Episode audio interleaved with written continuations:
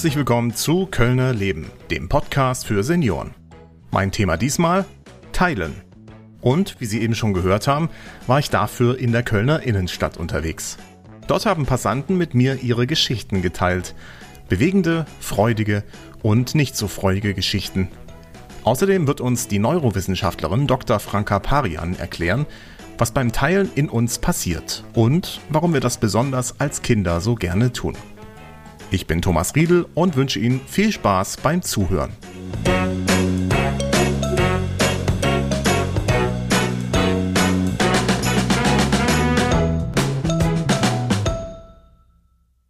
Ich weiß ja nicht, wie es Ihnen geht, aber als ich mich bei der Vorbereitung für diese Episode gefragt habe, wann ich das letzte Mal mit jemandem etwas geteilt habe, da ist es mir gar nicht so leicht gefallen, mir bewusst zu werden, wann wir eigentlich alles teilen. Als erstes ist mir natürlich der heilige St. Martin eingefallen. Vor knapp 30 Jahren lag ich selbst einmal auf dem Rottenburger Marktplatz in einem Kartoffelsack und spielte den Bettler. St. Martin, so wie wir es kennen, ist dann von seinem Ross heruntergestiegen, hat seinen Mantel mit seinem Schwert geteilt und mir den Mantel übergeworfen. Auch in diesem Jahr werden am 11. November viele St. Martinszüge durch Köln ziehen, angeführt vom heiligen St. Martin auf seinem Ross und Lieder singen. Diese sprichwörtliche Teilung des Mantels begegnet uns heute im Alltag nicht mehr. Wir würden Kleidung niemals auf so eine Art teilen, sondern Klamotten in die Altkleidersammlung oder in einen Secondhand-Shop geben. Aber wie teilen wir heute? Ja, wir wollten gerade eine Minute, ne? Ja, genau. Was haben Sie geteilt? Pralinen. Teilt mit mir. Meine Frau teilt den Tag mit mir. Oh Gott. Schon was her sicher, keine Ahnung. Vielleicht, wenn Sie ein bisschen nachdenken, vielleicht fällt Ihnen was Ja, vielleicht mit der Tochter oder mit Bekannten, keine Ahnung, weiß ich jetzt so in, Ja. auf die Schnelle nicht. Kann ich mich nicht erinnern. Kann ich mich nicht erinnern, weiß ich jetzt. Moment nicht. Ich komme ja gar nicht mehr aus dem Haus raus groß. Bin heute mal wieder unterwegs. Ja. Ich kann mich nicht erinnern, wann letztes Mal einer mit mir was geteilt hat. Wie Sie sehen, wenn man nicht gerade eben etwas geteilt hat, wie zum Beispiel die zwei Damen mit den Pralinen, dann fällt es einem nicht so leicht, sich vorzustellen, wo man was eigentlich teilt. Dabei teilen wir ja ständig. Die Straße zum Beispiel, auf der ich die Menschen interviewt habe. Die KVB, mit der täglich tausende Menschen zur Arbeit und nach Hause fahren. Immer beliebter werden zum Beispiel auch Sharing-Angebote. Dabei geht es darum, nicht selbst etwas zu besitzen, sondern es dann zu nutzen, wenn man es braucht. In Köln gibt es Sharing-Angebote für Autos, Fahrräder und die nicht mehr ganz so beliebten E-Scooter, die das Leben nicht nur für Rollstuhlfahrer, Kinderwägen und Rollatornutzer schwer machen. Beim Coworking teilt man sich zum Beispiel einen Büroraum mit anderen. Warum sollte ich auch ein eigenes Auto, ein eigenes Büro oder eine Bohrmaschine besitzen, wenn ich diese Dinge nur gelegentlich brauche? Wir teilen also die ganze Zeit. Und das ist schon so normal geworden, dass ich mir das erst wieder bewusst machen musste. Die Herbstzeit und der Erntedank ist dafür, denke ich, eine gute Zeit. Aber warum ist Teilen eigentlich so sinnvoll? Um das herauszufinden, habe ich mich mit jemandem unterhalten, der das Teilen aus wissenschaftlicher Sicht beleuchtet. Ja, und jetzt am Mikrofon Frau Dr. Franka Parianen.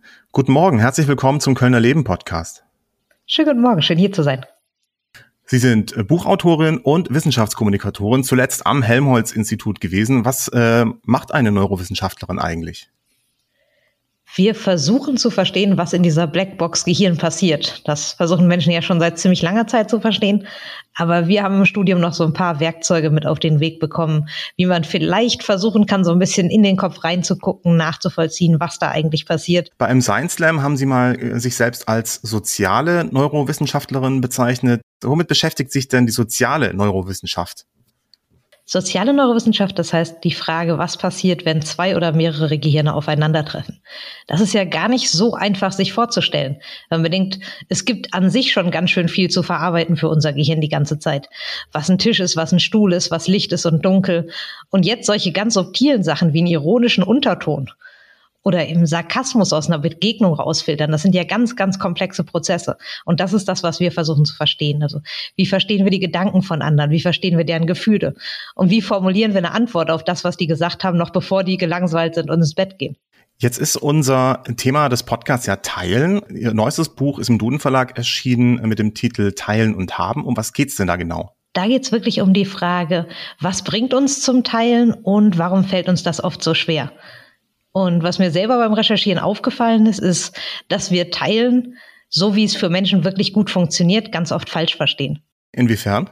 Indem wir bei Teilen ganz oft vor allen Dingen diesen großzügigen Aspekt hervorheben. Also sagen, ich teile eben aus Großherzigkeit, ich teile, um einer anderen Person zu helfen und manchmal vielleicht auch, um mir selber ein gutes Gewissen zu machen. Und das ist ein wichtiger Teil von Teilen natürlich. Und äh, ich will das auch gar nicht abwerten, Großzügigkeit, aber grundsätzlich das, was Menschen groß gemacht hat und das, wo uns Teilen eigentlich am leichtesten fällt, das ist Teilen in Kooperation. Also wir arbeiten zusammen und danach teilen wir den Gemeinschaftsgewinn.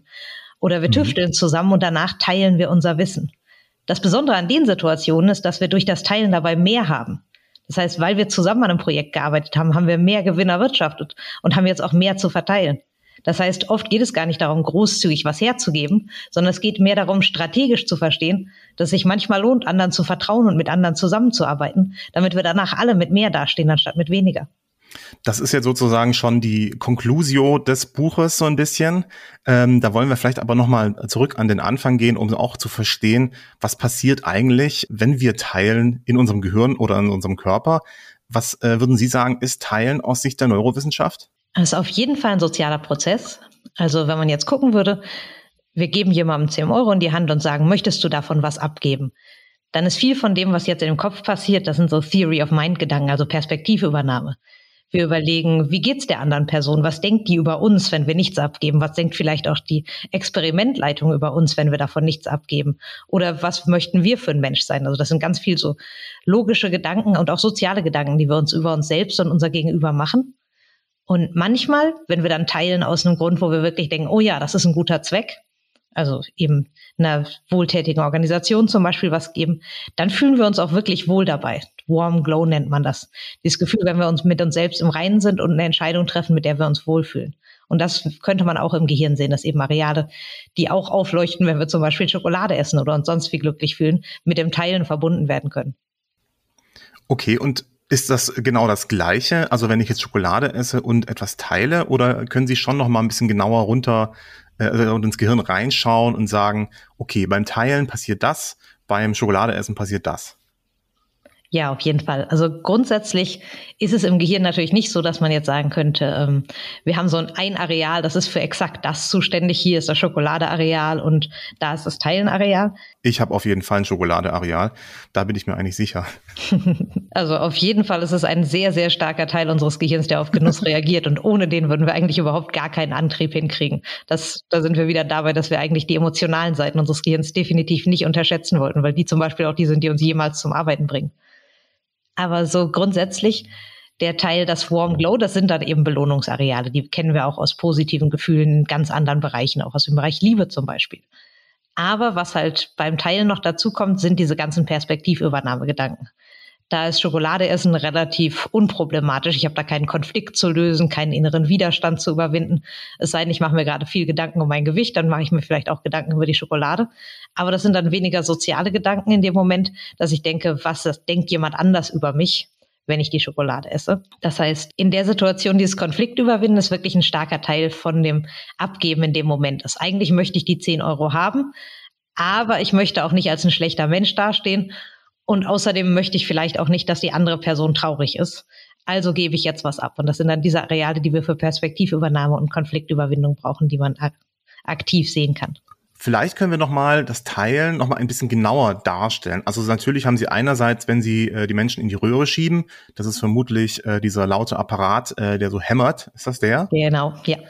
Dann sehen Sie da Lichtblitze oder irgendwelche Diagramme ähm, aufleuchten. Aber vielleicht kann man das nochmal so ein bisschen äh, genauer beschreiben, wenn Sie das können. Also was passiert da hormonell, wie reagieren wir und wie sieht dann der Prozess eigentlich genau aus? Weil das ist ja eigentlich ein, eine komplexe Geschichte. Also das ist ja nicht wie beim Schokoladeessen, Trieb, Schokolade reinstecken, glücklich, sondern es ist ja so ein bisschen, haben Sie ja schon angedeutet, mit den Überlegungen und dem Sozialen. Genau, also wenn ich das jetzt erforschen möchte zum Beispiel, dann würde ich ja gucken, ähm, erstmal brauche ich einen vernünftigen Vergleich. Also wenn ich jemanden, wie wir schon gesagt haben, in den fMRI-Scanner schiebe, dann vergleiche ich das üblicherweise nicht einfach mit gar nichts machen, denn das Gehirn macht ja sowieso die ganze Zeit irgendwelche Rechnungen und denkt sowieso die ganze Zeit über irgendwas nach. Das heißt, ich brauche einen Vergleich mit einer Situation, die zum Beispiel vielleicht weniger großzügig ist. Man vergleicht zum Beispiel das Diktatorspiel mit dem Ultimatumspiel.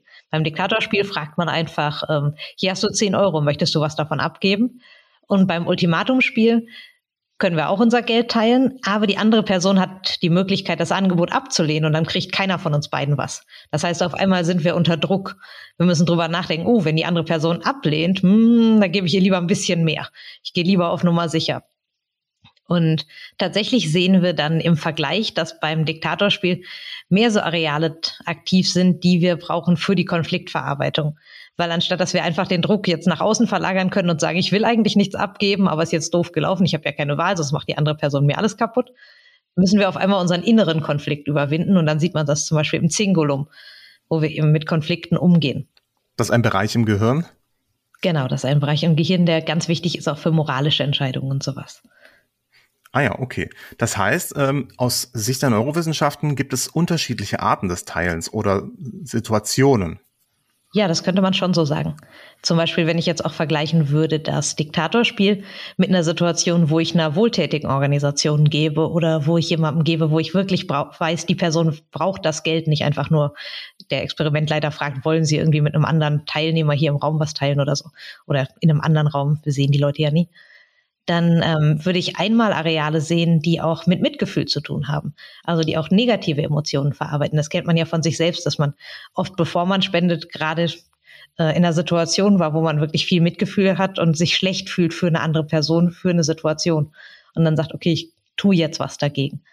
Und ähm, wenn wir das Gefühl haben, dass wir tatsächlich was Gutes tun können, also wenn wir uns selbstwirksam fühlen in der Situation, würden wir aber gleichzeitig auch positive Gefühle sehen, wie eben diesen Warm Glow-Effekt dass wir uns angenehm fühlen. Ja.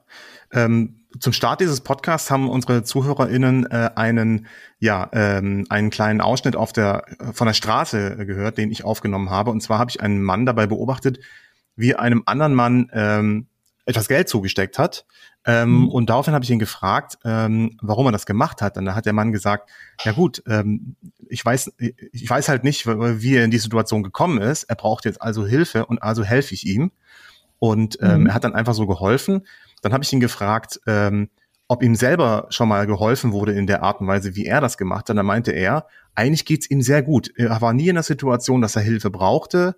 Ähm, ihm wurde nie so geholfen und trotzdem hat er geholfen. Ähm, das klingt so, als hätte in der Moment einen sehr warmen Glow gehabt.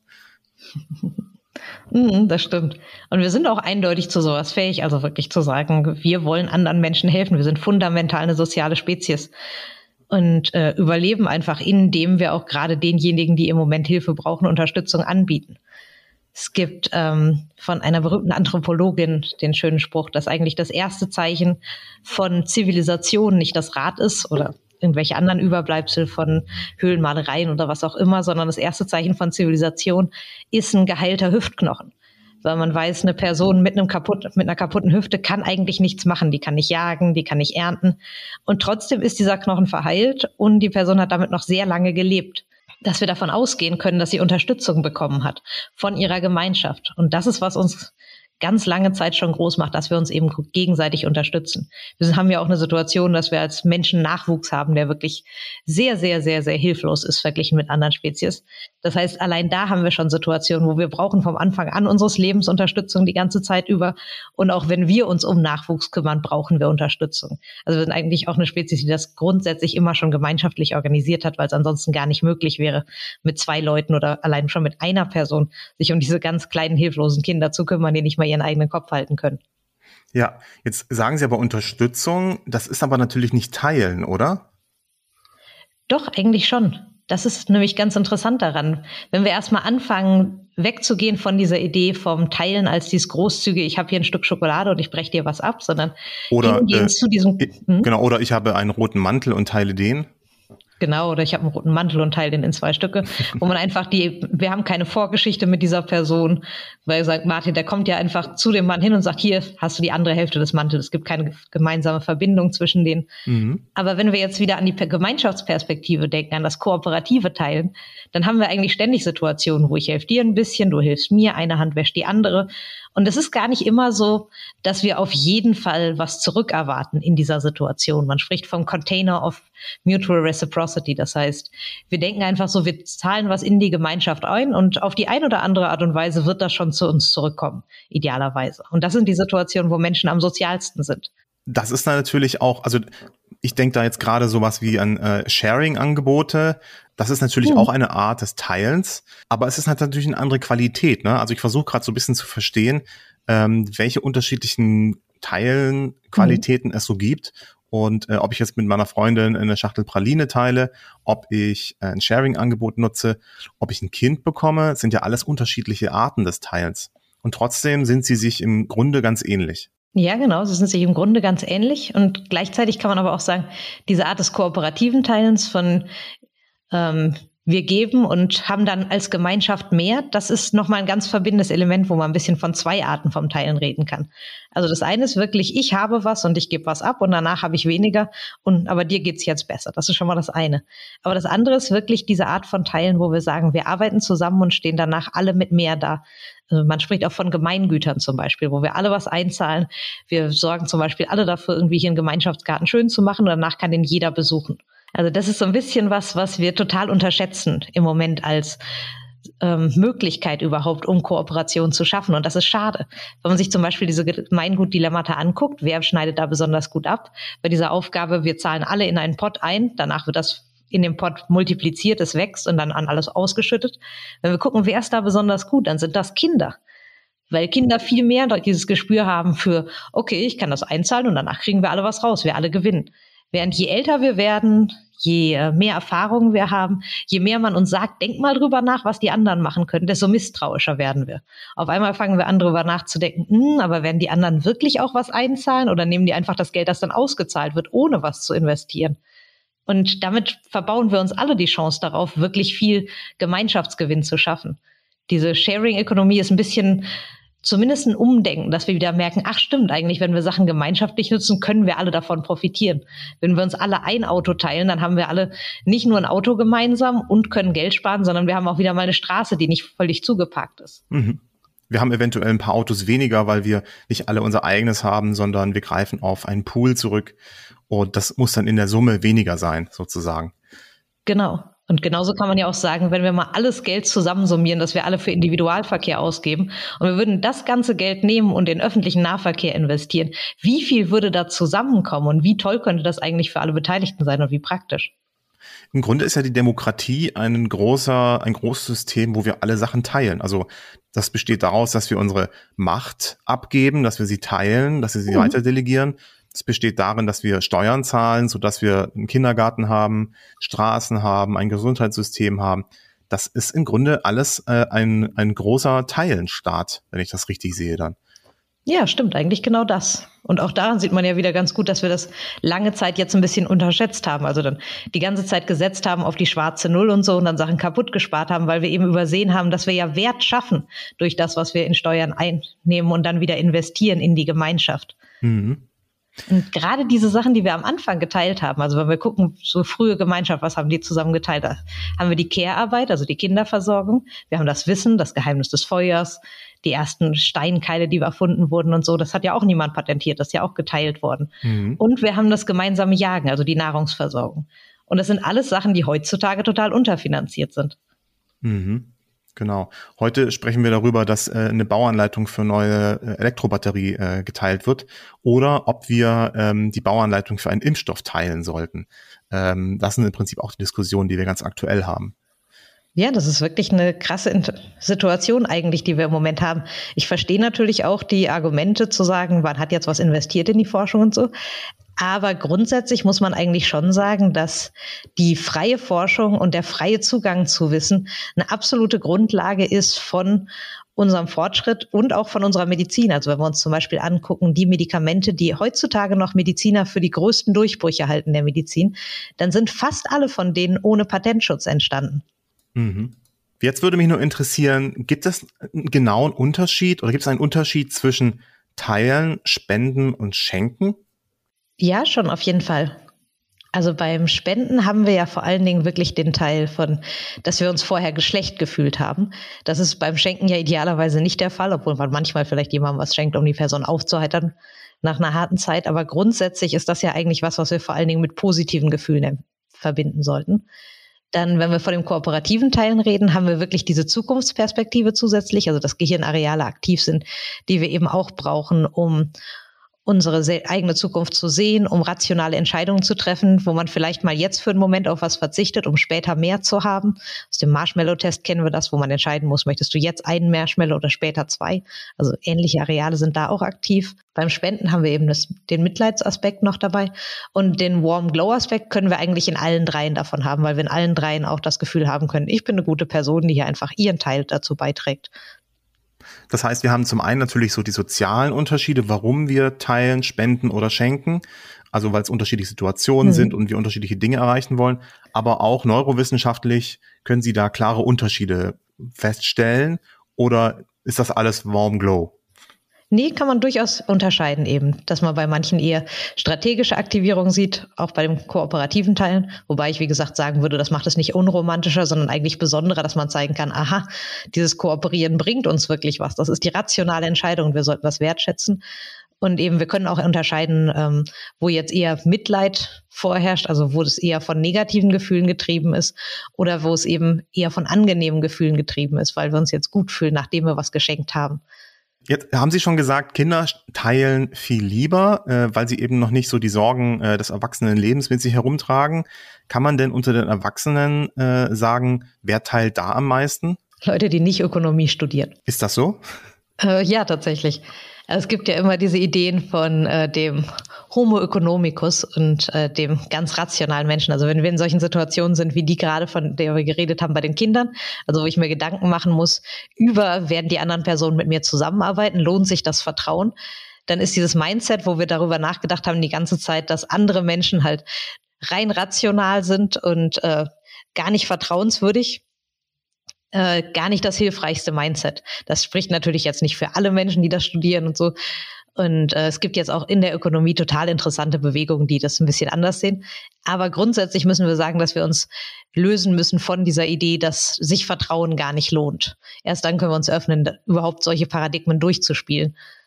Das ist eigentlich ganz interessant, denn der Homo economicus, so wie wir uns den vorstellen, ähnelt eigentlich viel mehr dem Verhalten von Schimpansen. Wenn sich Menschen so verhalten würden, würden wir einfach nur auf den Bäumen sitzen. Beziehungsweise wir würden unten sitzen und wären Tigerfutter, eins von beiden.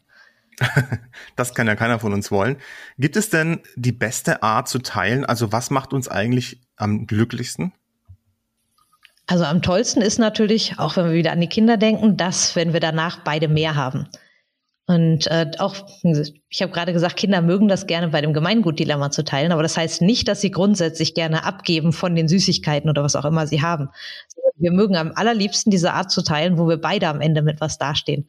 Mein Lieblingsbeispiel ist dafür immer die Räuberleiter. Wenn man halt zwei Schokoriegel irgendwo hinlegt, zu hoch, um die zu erreichen und man fragt zwei Kinder, was macht er jetzt, dann machen die das sehr automatisch, dass sie eben anfangen, sich gegenseitig hochzuhelfen. Und wir kennen dieses Wort Räuberleiter und denken gar nicht drüber nach, wie toll das eigentlich ist, was dahinter steckt. Denn dahinter steckt ja das Verständnis von beiden Kindern, dass sie sich gegenseitig was abgeben müssen und von dem Kind, was unten in der Räuberleiter ist, auch das Vertrauen zu denken, okay, das andere Kind wird mir was abgeben. Es wird sich jetzt nicht diese zwei Schokoriegel einstecken und lachend wegrennen danach oder auf seinem Bock mit quietschenden Reifen davonfahren. Und das ist eigentlich total toll, weil das heißt, wir haben schon dieses Grundverständnis von, wie Zusammenarbeit funktioniert, ganz von Anfang an. Noch bevor wir überhaupt von unserer eigenen Schokolade gerne was abgeben, verstehen wir schon, wie wir gemeinsam das erreichen. Und wenn jetzt Forscher ein Kind vor die Wahl stellen zum Beispiel, möchtest du lieber einen Schokoriegel und das Kind daneben dir kriegt keinen oder ihr macht eine Aufgabe zusammen und danach kriegt ihr beide einen, dann werden die immer die Situation wählen, wo beide einen Schokoriegel kriegen. Und das ist ja eigentlich auch schon eine schöne Situation, dass wir grundsätzlich auch ein Interesse daran haben, dass die andere Person auch was hat. Absolut, das klingt super. So sollten wir das auch, glaube ich, öfters machen in der Gesellschaft. Gibt es denn etwas, was Sie persönlich am liebsten teilen? Wissen. Das finde ich wirklich immer sehr schön. Und es ist auch was, was ich so von Anfang an, was mir selber immer beim Lernen geholfen hat und was mich immer sehr glücklich gemacht hat, wenn man so nach einem Tag nach Hause kommt und erzählen kann, was man gelernt hat oder ähm, wenn man anderen helfen kann vor einer Klausur oder so, das Zusammenfassen und das Aufbereiten mit interessanten Bildern und mit Geschichten und mit Gesten. Und wenn man dann merkt, ah ja, das kommt an, das ist hängen geblieben, das ist immer ein total schöner Moment. Und ich glaube, das ist sogar so, wenn man es anderen erklärt, wird es einem selbst sogar noch klarer, oder? Das ist doch auch die typische Situation, dass wenn man etwas teilt, es danach mehr wird. Ja, genau das. Es wird einem selber noch klarer oder einem fällt sogar auf, was man noch nicht so richtig gelernt hat, weil man plötzlich hängen bleibt, weil die andere Person eine gute Frage gestellt hat. Dann hoffe ich, dass ich die eine oder andere gute Frage heute gestellt habe. Ich bedanke mich auf jeden Fall ganz herzlich, dass Sie Ihre, Ihr Wissen und äh, Ihre Erfahrungen mit uns geteilt haben. Vielen Dank, Frau Parianen. Vielen Dank für das Gespräch, hat mir sehr gefallen. Das war also Frau Parianen. Ich nehme mit, teilen, das etwas vermehrt, ist das beste Teilen. Und darum würde ich jetzt gerne zum Abschluss dieser Episode die Geschichten mit Ihnen teilen, die mir die Leute auf der Straße erzählt haben. Drei kurze Geschichten aus ihrem Leben, eine Pferdegeschichte, die Geschichte eines Malers und die eines Paares, das bald die goldene Hochzeit feiert. Viel Spaß! Ich, soll ich von meinen Pferdestürzen erzählen? Können Sie gerne machen, ja. also ich habe mir als Kind immer gewünscht zu reiten und äh, habe diesen Traum gerade vor zwei Wochen wirklich beerdigt, weil ich hatte den vierten Reitunfall gehabt und äh, es ist immer mein Kopf oder meine Wirbelsäule verletzt worden. Es waren banale, im Grunde genommen banale Stürze, aber mit maximalem ähm, ja, Auswirkungen.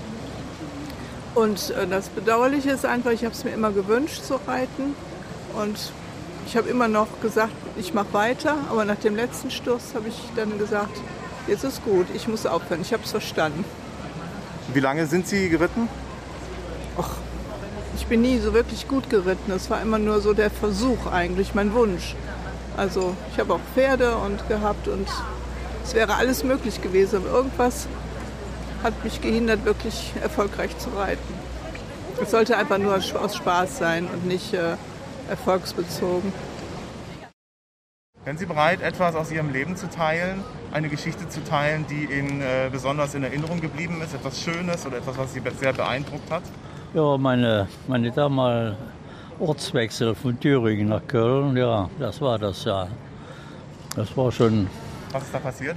Ein Erlebnis. Ja, die Umstellung ne, aus der DDR und dann äh, den Aufbau, dass man erstmal wieder ins Leben reinkommt. Mhm. Ne? War das nach der Wende? Äh, vor, der, vor, der Wende. Vor der Wende. Bevor die Mauer. Bevor ja, ja. War schon 57. Mhm. Ja, dann haben Sie Ihre Sachen gepackt und sind schnell rüber? Ja, mit einem kleinen Köfferchen und ab. Ne? Und dann ja. fing das an. Wieder Arbeit suchen, aufbauen. Was haben Sie dann gemacht? Ich war im Malerberuf, Maler, Lackierer. Ne? Und dann habe ich auch die Umwelten viel kennengelernt. Bin viel rumgekommen. Bis zur Villa Hammerschmidt beim Lübcke und überall rumgekommen. Also ich habe sehr viel kennengelernt. Sie haben bei, bei, in der Villa Hammerschmidt haben Sie gemalt? Ja, auch gemalt, ja. ja. Das waren die Jahre damals. War auch in dem in, den, in dem äh, Hochhaus da von dem, äh, wie sagen wir, der Lange Eugen, da auch dran gearbeitet. Ähm, das war unser, mein damaliger Chef, der war damals in dem äh, Kölner Dreigestirn, die Jungfrau. Und wenn man so eine Stellung mal hatte, dann ist man ja bekannt. Und wenn man da ein Geschäft aufbaut, da kommt die Prominenz dann, ne, was man so kennt hier, hier Kämpchen und all wie sie so sind. Ja, und so ist das im Allgemeinen durch die Jahrzehnte gelaufen, wo ich viel kennengelernt habe. Ja, jetzt bin ich alt und kaputt.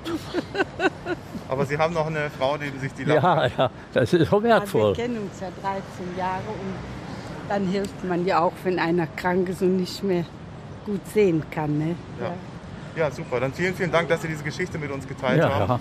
Und alles Gute, ja? Ich bin schwer behindert, die Augen. Ich habe bloß noch 10 Prozent. Okay, ja. Und, ja. Das ist eben, das bremst das Leben ein bisschen. Ne? Man muss viel Abstriche machen. Aber es geht nur, man kann doch so. Ja, leider kannst du kein Auto mehr fahren. Ne? Alles ist weg. Ja. ja. trotzdem alles Gute noch für Sie, ja? ja. Machen Sie es gut. Genießen Sie die Zeit. Tschüss. Äh, Und zwar geht es ums Thema Teilen. Können Sie sich noch daran erinnern, wann das letzte Mal jemand etwas mit Ihnen geteilt hat? Oh je. Naja, wir Nee. untereinander Unter- natürlich, das ist klar. Wir teilen immer Was teilen Sie alles? alles. Das ganze Leben. Wir sind in zweieinhalb Jahren, haben wir goldene Hochzeit. Oh, herzlichen Glückwunsch. Dankeschön. Ja. Aber ansonsten ja, was man so teilt, äh, sicher unter Freunden jetzt äh, Rosi und Jenny, also unter netten Bekannten wird schon mal geteilt. Ich glaube, ne? in der Also heutigen. Gesellschaft ist das nicht mehr so mit Teilen und so. Jeder ist auf sich selbst bedacht und, oh ja, das ist es so wie. Ne? Ja. Was meinen Sie, woran liegt das? Ja, der ganze Konsum, diese, äh, diese Leere im Kopf, denke ich manchmal, ne, wo man diese Gemütlichkeit gar nicht mehr findet. Ne? Wir sind ja schon, wir kennen das ja noch aus früheren Zeiten, war alles anders. Ne? Ja. Ähm, eine Frage hätte ich noch zum Abschluss. Wenn Sie möchten, dürfen Sie noch eine Geschichte von sich erzählen, bei der, die Ihnen besonders wichtig ist oder am Herzen war Wobei- und Sie mit uns allen teilen. Die wir mit Ihnen allen teilen, Genau. eine Geschichte. Eine Geschichte. Vielleicht Also- irgendwas Lustiges oder was Sie Tolles erlebt haben oder. Nee, also die schönste Geschichte war der 19. April 1974, Wo man es kennengelernt wo wir geheiratet haben. Aber Standesamtlich, kirchlich und das hat bis heute gehalten. Und dann äh, teilt sich das durch unser ganzes Leben. Also da gab es immer schöne Geschichten, viele traurige, aber auch viele schöne. Aber dass man jetzt sagen würde, das war, nee, das war einfach unser Leben. Unsere Geschichte ist unser Leben, unser gemeinsames das Leben ist schön. Das ist unsere Das ist schön, Geschichte. wirklich schön. Man muss es nur schön sehen. Ich glaube, wenn man nur eine Geschichte hat, wenn man auf ein langes Leben zurückguckt, dann ist das eigentlich sehr schade. Ne? Aber wenn man sagt, das ganze Leben war ein Geschenk und eine Geschichte, eine schöne, ist es doch in Ordnung.